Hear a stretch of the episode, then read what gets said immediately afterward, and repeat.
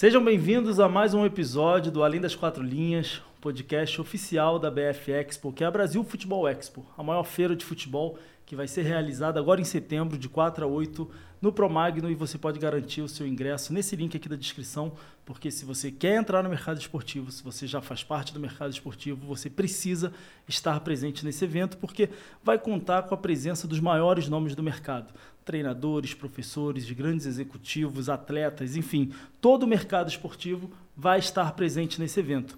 E hoje estamos aqui no estúdio da Além das Quatro Linhas para a gente falar de futebol feminino com duas grandes entidades esportivas aqui, duas mulheres que têm uma representatividade muito grande para a gente, que trabalha com o mercado esportivo, e a Cris Gambaré, diretora de futebol feminino do Corinthians, que atua no mercado já há bastante tempo. Hoje, sem dúvida nenhuma, um dos grandes nomes do futebol como um todo e, logicamente, do futebol feminino, e a Thaís Picarte, coordenadora de futebol da Federação Paulista de Futebol. E eu queria, mais uma vez, agradecer a presença de vocês, a disponibilidade, o tempo, que eu sei que hoje em dia, é, com a vida corrida aí de, das missões que a gente tem na sua atuação no mercado de futebol, é, parar um pouquinho, gravar e a gente falar sobre o mercado esportivo é fundamental para a gente cada vez mais trazer mais gente para discutir o mercado, trazer mais mulheres cada vez mais para a gente poder incrementar e desenvolver o nosso futebol.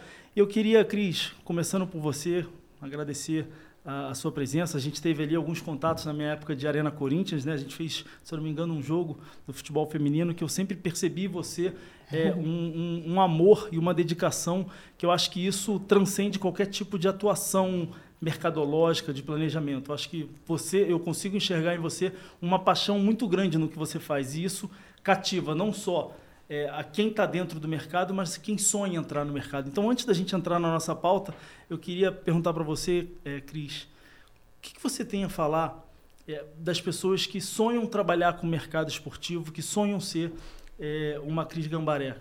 Qual mensagem que você tem para a gente começar a falar de mercado esportivo aqui? Primeiro, muito obrigada pelo convite. Eu sei, eu estou do lado de uma colega aqui que também é bem atuante né, no, no futebol feminino, já foi dentro de campo e fora de campo agora. E eu nunca fui realmente representante dentro de campo, mas sempre fora de campo. Fui, sempre fui amante do futebol, futebol feminino. É, um recadinho aí para todo mundo que queira realmente manter e, e, e, de repente ter um futuro dentro do futebol, independente se é de mulheres ou de homens, é que realmente faça com amor, faça com pretensão de evoluir a modalidade. Se for no feminino, é uma luta diária. É, nós temos ainda uma cultura muito é, abaixo do normal, né, para o futebol. E mas que é possível.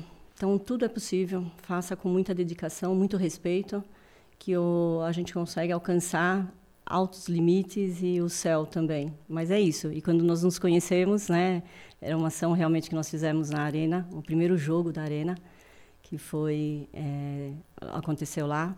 Mas e de lá para cá tudo mudou para melhor, graças a Deus.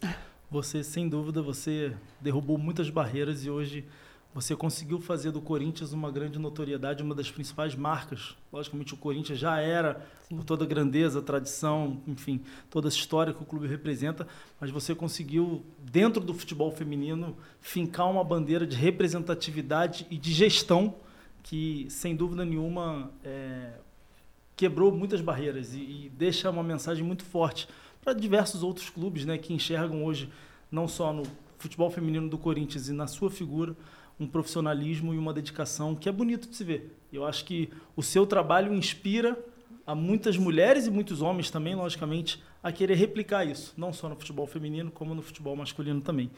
E Thaís, você é, já viveu os dois lados que o futebol tem, né? o lado de dentro e o lado de fora. Né?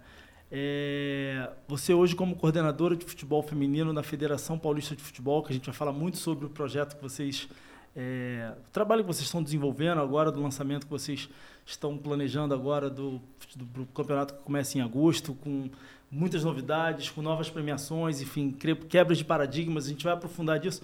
Mas eu queria, antes de falar sobre a federação e o trabalho que vocês estão desenvolvendo, quais ensinamentos que o campo traz para uma gestora quais ensinamentos que o vestiário, o ambiente é, de equipe, enfim, tudo que você viveu como atleta profissional acelera o seu processo de gestão, de planejamento agora dentro da federação. Obrigado pela sua disponibilidade e seu tempo. Bom, primeiro quero agradecer o convite. É um, sempre um prazer falar de futebol feminino, de futebol de mulheres. E mais uma vez ao lado da Cris aqui. É, é realmente um momento único para todas nós, né? Que a gente tem, é, vem vivendo. Plantamos muito, né? E graças a Deus estamos começando, né? A, a colher alguns frutos. É, bom, na carreira de atleta a gente aprende de tudo um pouco, né? É, e principalmente a resiliência, né? Entender todos os processos. É, eu vim para o lado da gestão, muitas, muitas pessoas né, que me acompanham queriam que eu fosse treinadora, sempre disseram que eu tenho um perfil para treinadora, mas logo no início eu entendi que as coisas só aconteceriam dentro de campo se a gente tivesse pessoas fora do campo é, que realmente tivessem um propósito, que tivessem um amor para fazer essa gestão fazer acontecer. A gente precisava de, de mais gestores que entendessem realmente a modalidade, a categoria e que pudessem fazer um trabalho diferenciado é, para fazer as coisas acontecerem. Então, eu, eu realmente fui para o lado da gestão para ajudar na transformação do futebol feminino. É, e realmente entender o que acontece né, dentro do campo, é, entender o lado do clube, o que acontece no clube, quais são as necessidades, o que realmente faz a diferença né, para todas essas mulheres, para essas atletas, é, e como funciona esse organismo né, que é o futebol, faz toda a diferença no meu trabalho fora do, do, dos gramados. Né? É, com certeza me dá uma visão muito mais ampla do que é o futebol e de quais suas necessidades, principalmente. Então, hoje eu consigo, eu tenho é, uma vantagem muito grande de ter vivenciado realmente todos os lados aí do futebol. Legal. Cris, é, a gente estava falando agora do ali da época que eu estava no Corinthians e a gente fez a primeira partida do futebol feminino na arena, enfim. É, se a gente olhar para trás, eu estou falando de 2016, 17, mais ou menos, a gente está aí há alguns anos. Se você, se você olhar para trás e você enxergar o que você conseguiu desenvolver, você junto com a sua equipe, diretoria, enfim, todo o trabalho em conjunto, você consegue enxergar que hoje a gente poderia estar mais avançado caso tivéssemos mais CRIs, não só dentro de outros clubes, mas também dentro, por exemplo, se a Thaís tivesse chegado X anos, X anos antes de uma federação, porque, por exemplo, o que a Federação Paulista está fazendo agora, as outras federações poderiam estar fazendo, a Federação Paulista poderia ter feito há X anos atrás, mas esse avanço que a gente teve de gestão no futebol feminino, você enxerga que poderia ter sido antes ou está sendo no momento certo? Como é que você enxerga isso daqui para frente? É, eu acho que já deveria ter acontecido mesmo, né? Mas infelizmente é, a modalidade e, e, e, a parte de preconceito mesmo futebol de mulheres, né? Cultura, né? Cultural também, não é só no Brasil, mas é no mundo, e a gente sabe dessas dificuldades, dessas deficiências, e estamos mudando esse cenário. Então, quando houve a obrigatoriedade, que nós nos apegamos muito à oportunidade que a FIFA e a Comembol né, nos, nos deu em quem realmente quisesse fazer bem feito o futebol, era um momento oportuno. E eu acho que esse momento, é, dessa forma, que não foi ideal, mas foi a oportunidade, acelerou. acelerou muito esse crescimento. E agora não tem mais volta. Então, não só sendo Cris, né, ou não só sendo Thaís, ou sendo outras gestoras, eu acho que homens e mulheres podem fazer e fazer bem feito. É o momento. É o momento de investir e saber investir bem na modalidade, mas com seu crescimento proporcional. Então, nós nunca vamos chegar de um, daqui um ano igual é o do masculino, não, porque o masculino nunca deixou de existir, né, há muitos anos. E o feminino deixou de existir. Tivemos a, a lei né, de proibição, depois teve os pequenos campeonatos, que você tinha um campeonato a cada semestre, ou não se tinha os dois campeonatos. Então, haviam muitas dificuldades. E nesse momento, de 2016 para cá, eu acho que houve sim um crescimento houve, na realidade, ainda eu brinco com todo mundo, e, que houve uma revolução por parte do Corinthians na, na, no cenário nacional. E isso fez com que o crescimento fosse um pouco mais acelerado. E tá pegando, realmente está pegando todo mundo de surpresa. Nós temos uma federação atuante dentro do Estado de São Paulo, isso é muito importante, muito bom para os clubes. E, e, por isso que tantos maiores clubes e os mais, maiores investimentos vêm realmente do cenário é, do Estado de São Paulo. Muito bom. A Cris está falando de investimento, está falando de federação. Thaís, e eu queria que você comentasse um pouquinho desse novo momento do campeonato agora que vai começar em agosto. É, a gente está gravando essa entrevista agora no início de julho, né? então a gente está um mês do campeonato. A, a federação quebrando mais uma vez paradigmas, trazendo a maior premiação da história do campeonato, um acréscimo aí de mais de mil por cento, quase dois mil por cento em relação ao campeonato desse ano, é, do, desculpa, da edição anterior, no caso, né? É, eu queria que você comentasse um pouquinho como é que foi o desenvolvimento interno da federação para se chegar a esse patamar, porque é, você trabalhar com premiações é, que antes, me corrija se eu estiver errado, de, na casa ali de 140, 150 mil é, reais, agora na casa do, de 2 milhões e meio, 2 milhões e 600, enfim, são valores bastante expressivos. E eu queria que você comentasse como é que vocês conseguiram desenvolver o produto para chegar. Logicamente envolve transmissão, enfim. É, eu queria que você falasse um pouquinho desse trabalho que foi desenvolvido por vocês para chegar nesse resultado. Bom, primeiro que é, é, é uma sensação indescritível fazer parte de tudo isso, né? Fazer parte da história, né? Dessa virada de chave.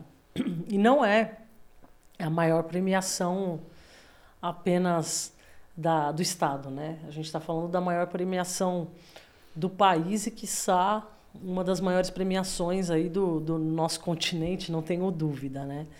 É, então, é, é, um trabalho é, multilateral, vamos, vamos chamar assim. A gente tem uma comunicação dentro, né? O nosso departamento de comunicação dentro da federação é extremamente atuante sem o, o marketing, o trabalho que o marketing faz, jamais a federação alcançaria o, o, patamar que está alcançando. Hoje a gente detém todas as transmissões das nossas competições são feitas pela federação. Isso, isso inicialmente, né, é, foi realmente debatido, né? Acho que a pandemia também trouxe essa virada de chave. Então, é, a qualidade do, do produto é muito grande. A gente investe muito na qualidade e na exposição da imagem desse produto que é o Campeonato Paulista. A gente está falando de uma competição que ocorre há mais de 20 anos, né? É, quase concomitante aí ao retorno realmente da proibição, é, o Campeonato Paulista voltou a existir, né? Eu como atleta sempre dependi do Campeonato Paulista para trabalhar aqui no nosso país. Então, minha primeira grande competição foi o Campeonato Paulista. Meu primeiro grande título foi o Campeonato Paulista. E acredito que toda grande atleta no país passou pela nossa federação e pela nossa competição. Então, primeiro é uma responsabilidade muito grande.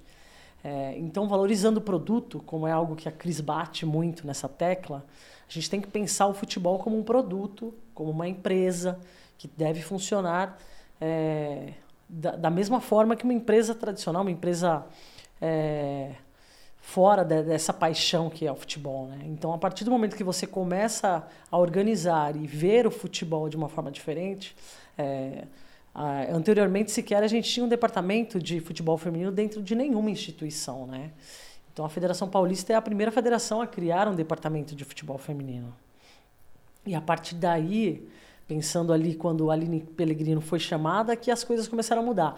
A gente passa realmente de uma premiação que já era significante, é, significativa dentro do país, para patamares jamais imagináveis, assim, de uma forma tão, né, um, um pulo tão grande. É, então a gente mostra que realmente valorizando o produto, esse ano a gente tem um parceiro que é a Centauro, que vai fazer também as transmissões.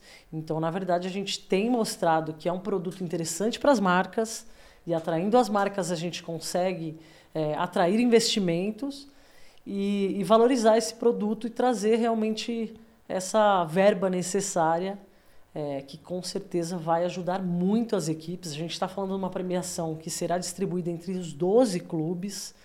É, e a gente fala aí de, de uma premiação para o nosso campeão de um milhão de reais né, ao todo. Então, é algo que, que transforma uma equipe, transforma departamentos e mostra realmente para todo, todo o ambiente do futebol que o futebol de mulheres, futebol feminino, é sim extremamente valorizado no nosso país pelos consumidores, que é realmente quem a gente quer atingir, né?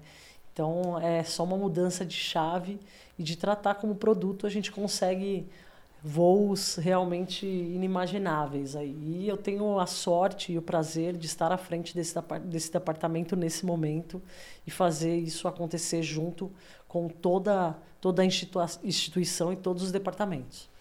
Isso que você falou é fundamental, né? Eu tive a oportunidade de trabalhar em cinco clubes de futebol é, desde 2011 nessa, nesse mercado é, e eu sempre falei isso onde eu passei, que os clubes precisam ser colocados, ser posicionados no mercado esportivo como produto tá. e não como clube. Porque clube é o clube social, clube é o, eu sempre falei isso, falei assim, clubes trabalham para torcedores, marcas esportivas trabalham para fãs. Então, a partir do momento que os clubes se posicionam no mercado como marca, eles certamente ampliam o leque e a, e, o, e a possibilidade de negócios que são gerados. Então, você começa a enxergar o seu business como um produto, como a Thaís falou. E a partir disso, você tem a oportunidade de, dessas subcategorias que esse produto tem, que é o futebol feminino, é o basquete, é o vôlei, o próprio futebol, você começa a criar gestões internas onde o papel dos executivos é retroalimentar aquele negócio para parar de pé. Então, é, eu tenho convicção que esse é o caminho. É, cada vez mais as células de negócio dos clubes serem vistas como produto e aquele executivo ter a missão de fazer, fazer o processo girar. Deixa, deixa eu posso só complementar a fala da Thaís? É importante, é, a federação hoje é atuante da forma que é por conta do presidente. O presidente realmente respeita. E o Corinthians hoje está numa, numa referência da modalidade por conta dos presidentes. Então, eles sempre nos respeitaram a estar trabalhando da forma melhor forma. É isso que você tem. Consegue melhorar? Vamos melhorar. E trabalhar como um produto. Então, isso é muito importante. E é uma dica para quem realmente está vindo e que os grandes gestores, que são presidentes de clubes e realmente alguém muito acima dos executivos, que respeitem e dê essa liberdade para um bom trabalho. Isso é uma importância grande. A federação hoje é atuante no, na modalidade porque o presidente está lá e realmente respeita e gosta muito. No caso do Corinthians é a mesma forma. Então, os presidentes que se passaram e esse, o atual do Ilho, realmente respeita muito a modalidade e faz com que o marketing, a comunicação, fale, olha, é um produto, trabalha melhor e realmente apoia esse, é, essa é, função. É, é, é a lógica do mercado. Se a gente for analisar de maneira macro, muitos clubes de futebol, e aí eu não estou é, segmentando em termos de modalidade, o clube como um todo, os departamentos de marketing que é onde, onde gera. gera. a receita ali, onde alavanca os negócios, não tinham estrutura nem comercial. Era uma coisa, por exemplo, em 2011, que eu não estou falando nem de tanto tempo atrás assim, no Fluminense eram seis pessoas, marketing como um todo. Quando eu estava no Vasco em 2014 eram 12. Então hoje a gente já enxerga os clubes como Corinthians, Flamengo, com estruturas de 40, 50 pessoas. Tive a experiência de passar uns dias lá com um time de marketing do Barcelona, cara, é um andar inteiro. Então, eu acho que a, a, grande virada de chave do mercado brasileiro vai ser e está sendo quando a gente começar a enxergar o futebol como investimento. É o que vocês estão falando. A partir do momento que o Corinthians, o Flamengo, Botafogo identificarem que a célula de futebol feminino precisa de um comitê ali para gerar negócio, ter um marketing exclusivo para gerar negócio, porque eu posso falar com uma certa autonomia nesse sentido. O futebol feminino, infelizmente, dentro dos clubes é escanteado, né? Em alguns clubes, né? Outros não. Por quê? Porque futebol masculino, futebol masculino. Ah, vê se consegue alguma coisa para futebol feminino. Então, eu acho que por isso, Cris, é, que você consegue por toda sua, é, por todo o seu respeito, todo o seu trabalho, toda a sua capacidade de gerenciar o futebol do Corinthians, você tem quebrado muito, tem nos ensinado muito, porque o Corinthians hoje ouso dizer, que é a principal marca do futebol feminino no país, por toda, não pelo trabalho expressivo dentro de campo, uhum. mas principalmente fora.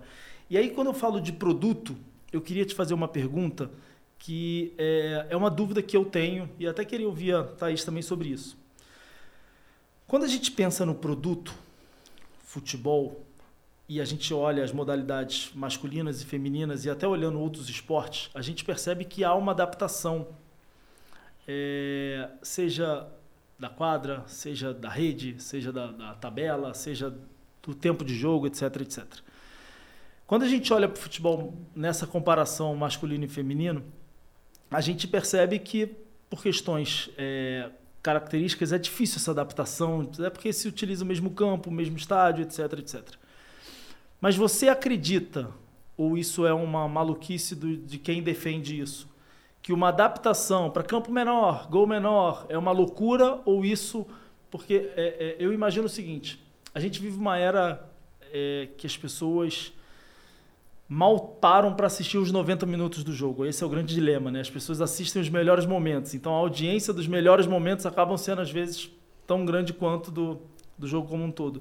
Você acredita que essa adaptação da modalidade é um caminho para se atrair mais público ou isso é uma falácia gigantesca? Qual é a sua percepção disso? Negativa.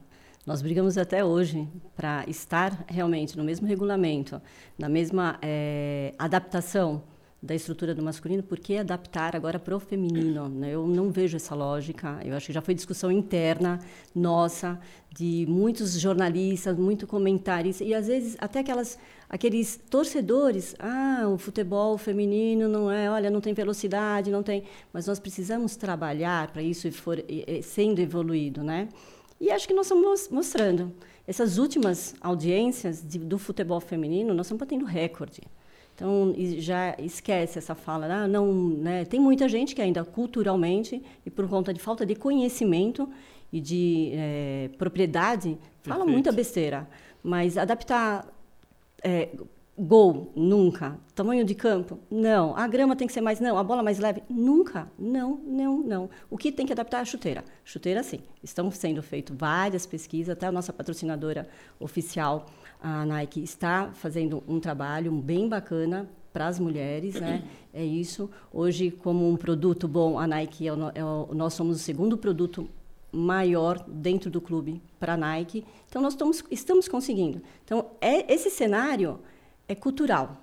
É uma forma de que não, quem não realmente não conhece, não, não está sobre, né, no assunto, fala algumas besteiras mas não, não adaptação nenhuma. Nós vamos manter o mesmo isso, tamanho. Isso que você falou é muito interessante, porque se a gente for analisar, as mulheres que estão atuando profissionalmente hoje, a Thaís, enfim, pode falar disso melhor do que ninguém aqui, elas foram impactadas pelo futebol feminino, imagino que há cinco ou mais anos para trás, para até ela performar, treinar e ser capacitada a jogar profissionalmente, enfim, no mínimo cinco anos. Só que a, o futebol feminino há cinco anos atrás não tinha força que ele tem hoje. Então, as mulheres que vão jogar daqui a cinco anos vão ter uma qualidade técnica muito, muito superior às que a gente vê hoje. Então, a gente vai certamente ter um crescimento do futebol brasileiro feminino muito grande nos próximos anos. Concorda, Thais? Sim, é, é, complementando a fala da Cris, isso sempre foi um questionamento. Né? A gente tem visto que o futebol, como um todo, tem sido é, alguns estudos, enfim, para realmente talvez reduzir o período, o tempo de jogo. Mas aí a gente entra em alguns debates, como por exemplo o beisebol. É, a gente vê aí audiências é, super interessantes e o jogo dura muito tempo. Então acho que eu acredito muito mais em investir no produto no, no, no, espetáculo em si, no evento que é um jogo, não só o jogo dentro de campo, mas tudo que envolve aquele dia, como um, um match day mesmo, uma experiência, sabe? É, no dia, do que realmente o que está dentro do campo.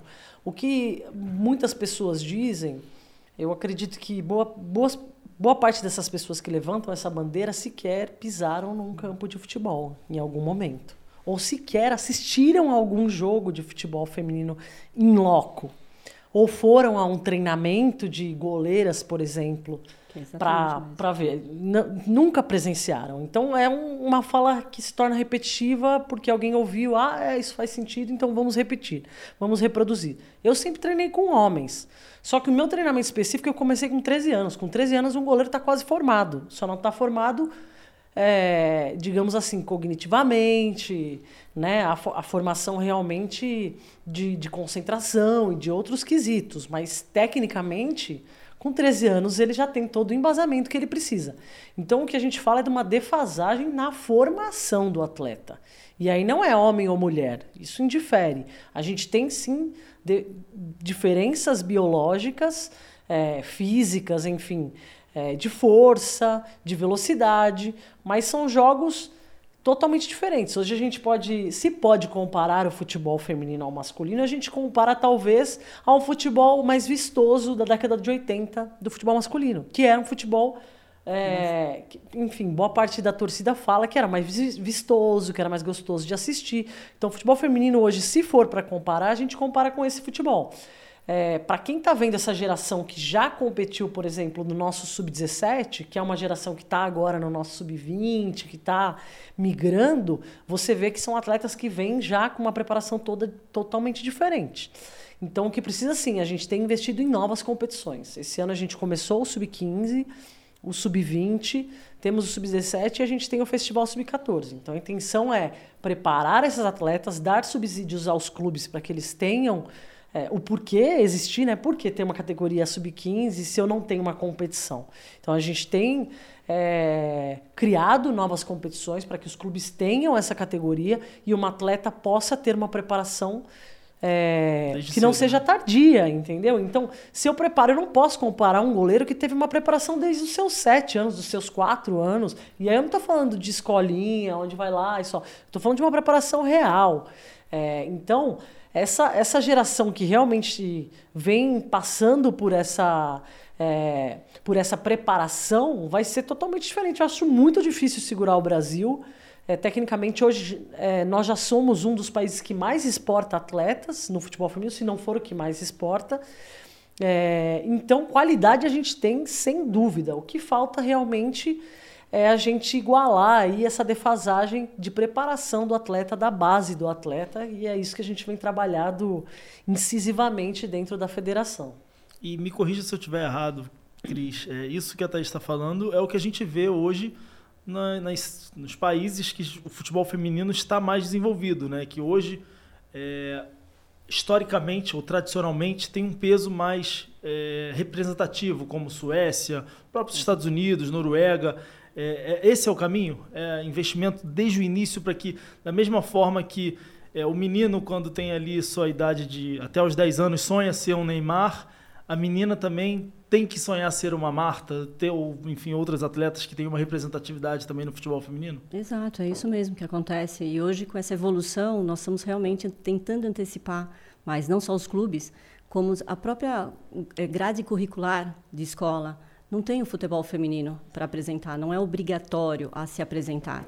Então, é, existe toda uma defasagem de orientação, de entendimento. É, às vezes escutou e replicou, é isso. É, eu acredito muito, e aí a federação e até a própria CBF sabe, que eu fui contra alguns campeonatos um pouco mais tardio, que é mesmo nesse momento sub-20, a gente precisa realmente colocar esse investimento para 13, 15 anos, criar campeonatos como que vai, vão ser feitos agora esse ano, é, colocar essas meninas numa grade curricular da própria escola, incentivando para que seja feito. Hoje a gente vê muitos, muitas matérias. Meninas jogam onde? Com os meninos. Por quê? Porque não tem um grupo de meninas. Ou por quê? Culturalmente o pai ou a família Isso. não incentiva existe muito é, culturalmente era a menina jogando handball e o menino futebol. Vôlei vôlei né? também a, verdade. a, eu tenho um, um, caso agora recente o ano passado minha sobrinha fez ah tia eu fui jogar pedi para jogar futebol na escola uma escola particular e a professora falou não menina joga vôlei e os meninos jogam futebol. E ela foi falar para quem? Para mim né? Você imagina se eu, o que que eu fiz? Eu dei uma compareci lá à escola para a gente tentar entender por que isso. Mas não tem uma obrigatoriedade. É, já começa dessa formação. Na escola já não se tem, ponto. Mas se ela quiser, é uma opção, poderia oferecer. Então já não se tem isso. Aí você vai para fora, escolas que de, de, né, de bairros para dar aula. Ah, tá, mas você joga, as, as, meninas têm que estar com os meninos, porque não tem um quórum para ter somente meninas. Foi o que aconteceu com a Thaís e muitas e muitas outras meninas. Então nós temos sim que começar a evoluir muito com oito anos é, a tentar colocar essas meninas, algumas vão vingar, outras não. Mas esses que não vingarem, elas podem continuar sendo uma gestora, sendo uma médica, uma fisioterapeuta de, da, do futebol feminino? Lógico que pode. Então, nós temos que ter e dar essas orientações. Para quê? Para que não se acabe, não se frustre E o futebol feminino não só veio para ter mais um produto, né, como a gente já, já se sabe aqui, o cenário nosso no estado de São Paulo é isso, nós sabemos que é um produto bem trabalhado, já começando realmente com essas meninas mais novas. Exatamente isso, Cris. E, e quando a gente olha para o trabalho que você desenvolve no Corinthians, é, conta para a gente quais foram os grandes marcos. Se você fizer uma viagem no tempo, quais são os três ou cinco marcos, assim, cara, isso foi fundamental para a gente chegar aqui onde a gente está hoje. Isso aqui que aconteceu foi fundamental. Esse fato aqui, ou esse evento, ou essa iniciativa do presidente, ou essa contratação que mudou o patamar que a gente estava ali internamente. Você consegue ou foi um trabalho como um todo? Olha, são de volta ao, ao, projeto, né, que nós iniciamos, retornamos em 2016 até a data de hoje. Bom, são 11 taças, né? 11, oxa. Então hoje nós temos um espaço dentro do memorial do Corinthians enorme e só voltado para o futebol feminino. Isso é muito bacana, é muito incentivador. É, marcos e partes importantes. Primeiro foi na retomada, quando eu recebi a informação do presidente, na época eu era conselheira, ele falou: "Olha, eu preciso retomar o projeto futebol feminino". Aí eu perguntei: "Tá bom. E, né, vamos fazer o quê?" Não, se não for com você, não vai ser com ninguém. Eu falei, tá bom, então é uma missão dada. E aí nós começamos assim a trabalhar. Então eu acho que aquele momento. 2016. 2015. 15. E aí eu já tinha que retornar em 2016 com esse projeto. E nós sabíamos a dificuldade, a área específica dentro do clube, é um clube social. Então nós tínhamos algumas importâncias e particularidades para poder vingar isso daí. Foi quando surgiu uma parceria. Não, nós não tínhamos ainda noção de como que estava o cenário e precisávamos ter uma lição com alguém que já estivesse no cenário do futebol e foi quando nós fizemos. Então assim, foi um marco importante, foi uma parceria que nós precisávamos entender um cenário. Aprendemos em dois anos, foi, nós fomos bem sucedidos em dois anos e, e no terceiro ano vamos para uma gestão própria mais um marco. Gestão própria. Pô, mas no departamento, não existe departamento de futebol feminino dentro do clube. Então, vamos introduzir um departamento. Aonde? Presidente, Cris, onde você acha? Categorias de base. Por quê? É o que eu vou falar com o CBF, Federação Paulista, FIFA, Comembol. É isso, nós vamos buscar o e próximo. vai ajudar tudo isso que a gente está falando de antecipar o de antecipar. É um marco. Então, 2018, pô, então gestão própria foi quando nós realmente conseguimos usar as nossas ideias em prol ao nosso produto, que era o futebol feminino. Vamos buscar a nossa, o nossa Libertadores? Vamos. Aí vem mais um marco. Fomos buscar a, a ida para a Libertadores com o nosso direito federativo, com o nosso grupo e com todo um processo novo. 2019, vamos para a Libertadores como um grupo co Corinthians mesmo, buscar a taça.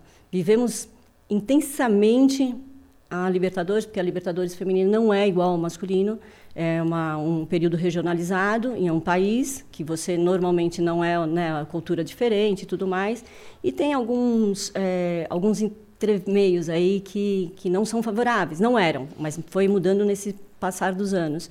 Aí veio 2019 buscamos é, teve a, a Copa que houve né, aquele boom e depois então assim foram muitos marcos e hoje eu falo que o dia que eu sair da gestão do futebol eu vou escrever um livro e esse livro vai ter todos os bastidores do que nós já passamos, porque sempre foi uma conquista e muito trabalho para chegar onde nós chegamos. Mas o marco mesmo, até hoje, até hoje me impressiona. Em 2021, nós tínhamos o planejamento que 2022 não iríamos fazer nenhum jogo do profissional sem venda de ingresso, sem a cobrança. Planejamos isso, porque é você tem que planejar no mínimo de um a dois anos. Eu já tenho um planejamento para 2024. Então, é, é uma preocupação. Ou você faz bem feito, ou você realmente se depara com alguns é, prejuízos que se tornam não só financeiros, como até prejuízos profissionais.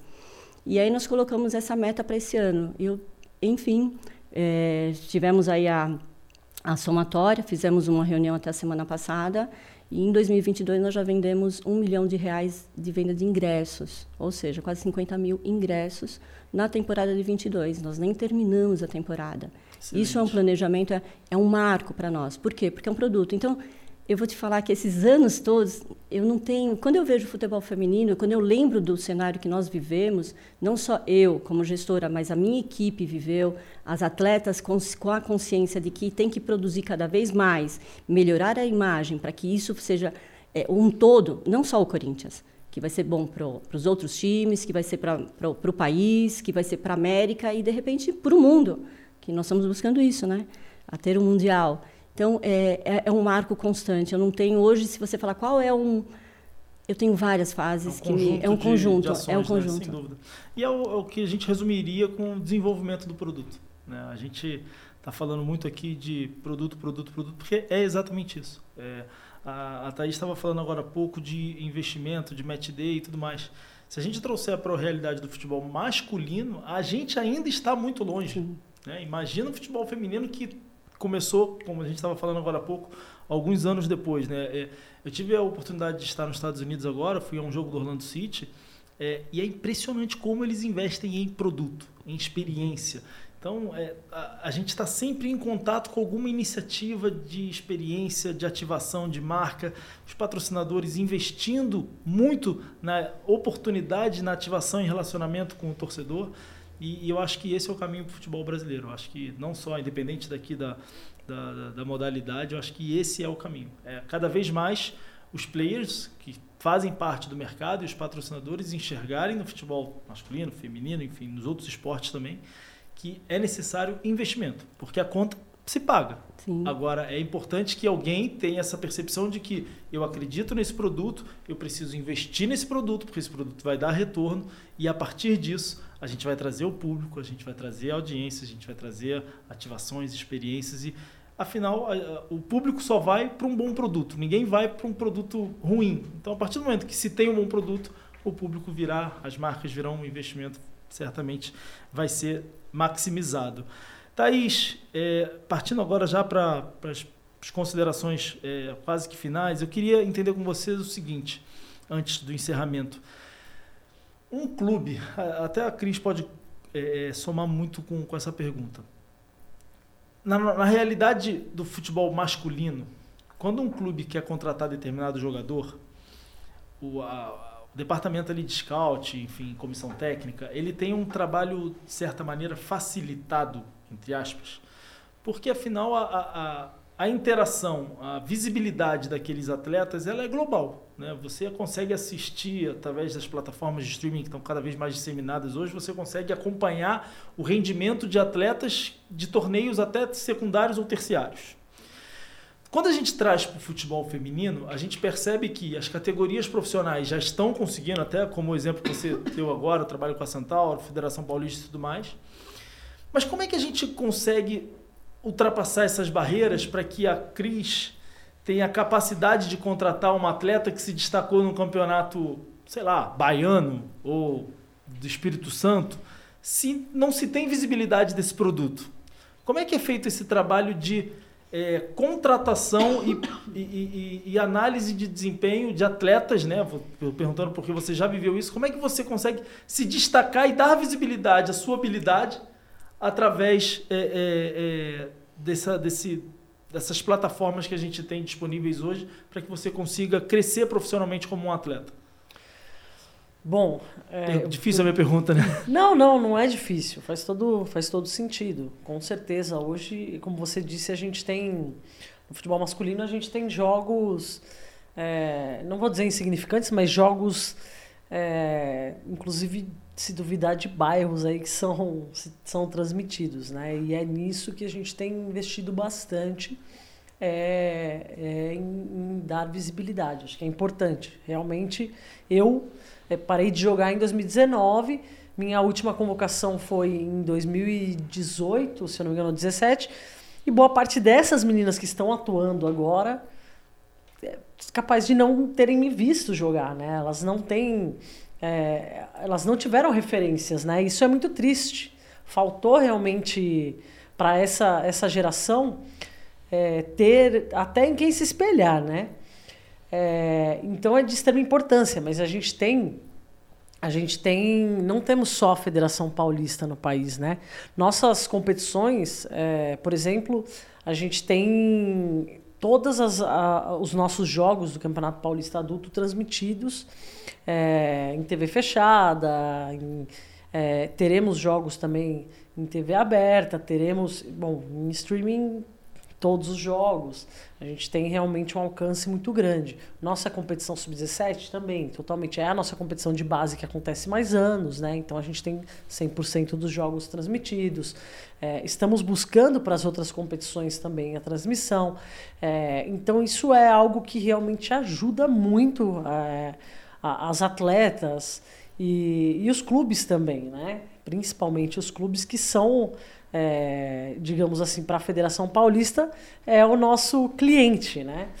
É, mas nós precisamos também que todo o meio né, se mobilize mais, todas as outras federações criem também iniciativas.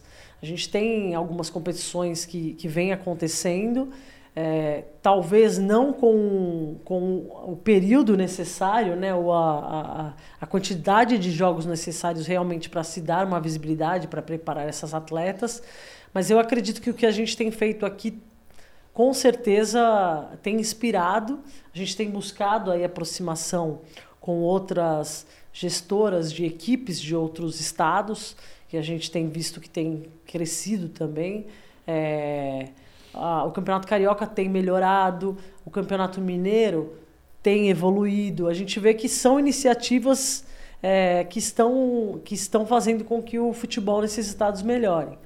É, mas a visibilidade ainda é um grande problema é, no futebol feminino. Se, se uma equipe, por exemplo, se o Corinthians quiser é, buscar uma atleta é, que jogue, sei lá, na Bahia, provavelmente ele vai buscar em alguma competição da CBF, alguma competição de base que acontece num período X e, e aí ela vai conseguir ver é, aquela atleta ou ter a, a, os chamados olheiros aí, né, para poderem fazer esse tipo de captação.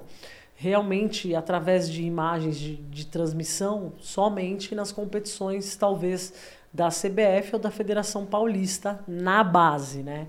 Então é um, é um processo ainda muito longo é, e que a gente tem trabalhado diariamente dentro da federação para viabilizar e, e, e, valorizar o produto, valorizar essas atletas é, para que elas possam realmente é, crescer, né? E, e, se desenvolver, mas é, é realmente um déficit, é um dos maiores déficits que se tem dentro do futebol feminino é a questão da visibilidade e é o que transforma. Eu estive na, na Espanha, né, joguei durante muitos anos na, na Liga Espanhola e a transformação da Liga Espanhola, o que vive a Espanha hoje no futebol feminino, com certeza foi quando se começou a dar visibilidade. Começou ali com jogos em streaming, um jogo na TV aberta, aí depois num segundo momento começaram dois jogos e hoje a gente tem praticamente todos os jogos televisionados lá e a exigência de que os jogos aconteçam é, nos estádios, né? Isso o também. O resultado é disso é o que aconteceu recentemente no Barcelona e Real Madrid, Sim. né? Mais de 90 mil pessoas. 92 mil pessoas, é. 90, um pouquinho mais de 92 mil pessoas. Então é, é realmente gradativo, mas tem que, tem que iniciar, né? Tem que dar um pontapé. Os clubes também têm feito suas transmissões, o que também ajuda muito, né? Eu acho que o mais importante disso tudo que a gente está falando, que casa muito com o que a Thais acabou de falar, é que é, talvez, talvez eu esteja aqui cometendo um, possa cometer um grande erro, mas ouso dizer que de todos os temas que vão ser abordados na BF Expo, pode botar tudo, de medicina a gestão do futebol, a marketing a fisiologia, o, a área que vai passar por maiores transformações em termos de desenvolvimento, vai ser o que a gente está discutindo aqui agora. Porque se a gente pegar, a gente está em 2022, pegar esse corte aqui que a gente está falando, rever essa entrevista daqui a, sei lá, 5, 7, 10 anos, certamente o produto que mais se diferenciou e se desenvolveu vai ser o que a gente está falando aqui hoje. Então, é, já partindo para o encerramento, é, eu queria que vocês falassem um pouquinho, né, essas considerações finais, é, e que vocês comentassem para quem está nos assistindo o que, que elas precisam fazer, aprender e se desenvolver para que daqui a 5, 7, 10 anos elas possam estar sentadas aqui falando como uma Thaí, como uma Thaís, né, como uma Cris estão falando para a BF Expo hoje. Tá, antes dessa, de responder a sua pergunta, só vou complementar o que a Thaís falou. aqui do Scouting, acho que é importante. Hoje nós temos a visibilidade do profissional, né? Então nós conseguimos conquistar esses anos, esses últimos anos, o profissional, mas as categorias de base mesmo, é, nós não conseguimos enxergar, não conseguimos ver. É, eu, quanto, quanto clube, recebo diariamente é, menção de atletas que estão, olha, estamos jogando fora, né? Enfim, dentro do país, mas ó, vou mandar um vídeo. Mas é um vídeo muito curto, que sem informação, sem nada, é, de um campeonato regional ou às vezes de bairro mesmo. Então nós não conseguimos aproveitar. Mas é isso, é capacitar de repente esses cursos. Aí voltando para a sua pergunta, é, quem quer continuar é capacitar, capacitar em cada um na sua área, ou como gestor, ou como realmente é, analista de desempenho, ou como porque vai é um é, é um produto que não tem retorno, só tem a evoluir, e nós precisamos de pessoas capacitadas. Tem que ser homem ou mulher, tem que ser capacitado e querendo fazer o, o, realmente o melhor. Então, nós temos essa área, o que mais vai evoluir na parte médica, esportiva, na parte fisiologista, é, nutrição, enfim, psicólogo. Hoje nós atuamos de, com muita força na parte da psicologia esportiva. É, e isso é muito importante, é capacitar e fazer o seu melhor existe, não, não dá para trabalhar com a mesma proporção do masculino, que já se tem um vício. Nós temos que regularizar e fazer um melhor trabalho, um melhor direcionamento para esse produto em pouco tempo, que vai ser daqui uns 5, 6 anos, é um grande produto. Ele vai estar falando e, e sustentando muita gente de uma forma, é, uma forma produtiva, uma forma, uma forma até né, com muito, muito amor. Então, é capacitar e hoje, dentro da Federação Paulista mesmo, nós temos muitos cursos, dentro da CBF tem curso. É, e tem que ser realmente evoluir, credenciar e se certificar de que aquele curso vai ser para estar se capacitando para ser um, um, tornar esse futebol feminino o melhor e se Deus quiser o melhor do mundo, né? Um futebol feminino brasileiro. Será? Bom, é, quanto a, a, o que fazer, né, para estar aqui, é, realmente, primeiro, criar metas, né? Você precisa de um planejamento de carreira hoje para você chegar em algum lugar. Então, você precisa ter, ter em mente qual é o teu objetivo final, né? Onde você quer estar daqui cinco anos. Acho que é isso que eu me propus desde o início. Aonde eu gostaria de estar, sempre tive muito claro qual a posição que eu queria ter dentro do, do cenário e, e ainda tenho, né? Ainda tenho muitas coisas para conquistar. Mas é o que a Cris falou, eu quanto atleta, em todos os lugares por onde eu passei, eu busquei algum tipo de capacitação. Desde, ah, acho que até Photoshop, eu já fiz curso de Photoshop, é, web design, fiz curso de, de comunicação, já fiz teatro, é, enfim. Fiz, sou formado em educação física. Sempre busquei, inquieta a aprender, né? Sempre, sempre, sempre. E quando eu decidi que eu ia para a área da gestão, eu comecei a, estu a estudar incessantemente, buscar realmente informações. A gente tem, para quem não tem uma verba para poder estudar, hoje a gente tem podcasts aí inúmeros que podem te ajudar. A gente tem realmente é, inúmeros vídeos, enfim, tem como você buscar informação. Hoje a gente tem muitos livros aí disponíveis gratuitamente. Então hoje a gente já não tem mais a desculpa de, de não ter acesso à informação. Então busque sempre é, o teu objetivo, o teu foco e se capacitar da forma que você puder é, para chegar nesse objetivo. É realmente é, a capacitação. A federação a gente tem diversas iniciativas é, nós, para os nossos filiados, a gente promove algum, alguns percentuais aí. Nós pagamos parte do, do, dos cursos da CBF, é, damos bolsa para os nossos treinadores, nossas treinadoras. É, e dentro também da nossa competição, a gente tem um licenciamento para poder participar da nossa competição. E dentro disso, a gente tem algumas exigências para os clubes. E dentre elas é a capacitação dos treinadores. Que se tenham mulheres na comissão, a gente tem buscado também atrair essas mulheres para dentro do mercado, mas a gente precisa que essas mulheres se preparem para isso. Espaço tem. A gente precisa realmente é, que, que elas estejam preparadas, né? E a partir do momento da virada de chave ali, é, de que o futebol feminino começou a crescer, a gente começou realmente um movimento ali entre algumas atletas de que a gente precisava estar preparada para isso para poder representar bem nossa modalidade. A Aline Pellegrino, nós começamos a jogar juntas, é, a Rosana, que hoje é treinadora do Red Bull Bragantino, é, Juliana Cabral, enfim, a gente começou realmente um movimento ali de que a gente precisava mudar nossa realidade. E foi através da capacitação, não só da experiência, mas de nos prepararmos ali fora do campo também para assumir esse lugar que é nosso de direito. Excelente. E você que quer se preparar, como a Thaís acabou de falar, de 4 a 8 de setembro no Promagno vai rolar Brasil Futebol Expo, que é a maior feira de futebol da América Latina. E essas duas gênias aqui estarão com a gente lá no dia, dia 7, às 1 hora da tarde, de 1 às 4, no painel Como Gerenciar o Futebol Feminino. Eu queria agradecer demais ao tempo de vocês, a, a oportunidade que vocês vocês estão nos dando de aprender com vocês em relação ao futebol feminino. É, e eu posso falar isso em, em causa própria. É, eu, por mais que eu tenha trabalhado em cinco clubes, em três estados diferentes, em clubes grandes, Flamengo, Corinthians, Cruzeiro, eu ainda tenho muito que aprender com vocês de gestão de futebol feminino. Não só eu, mas como diversos outros executivos que estão hoje em posições é, é estratégicas do cenário de futebol. É, eu acho que cada um de nós quem, tanto quem está dentro quanto quem está fora, a gente precisa de mais crise, Thaís, dentro da gente, para que a gente dê mais valor a essa, essa modalidade que certamente vai crescer muito. E só vai crescer graças ao trabalho que vocês vêm desenvolvendo.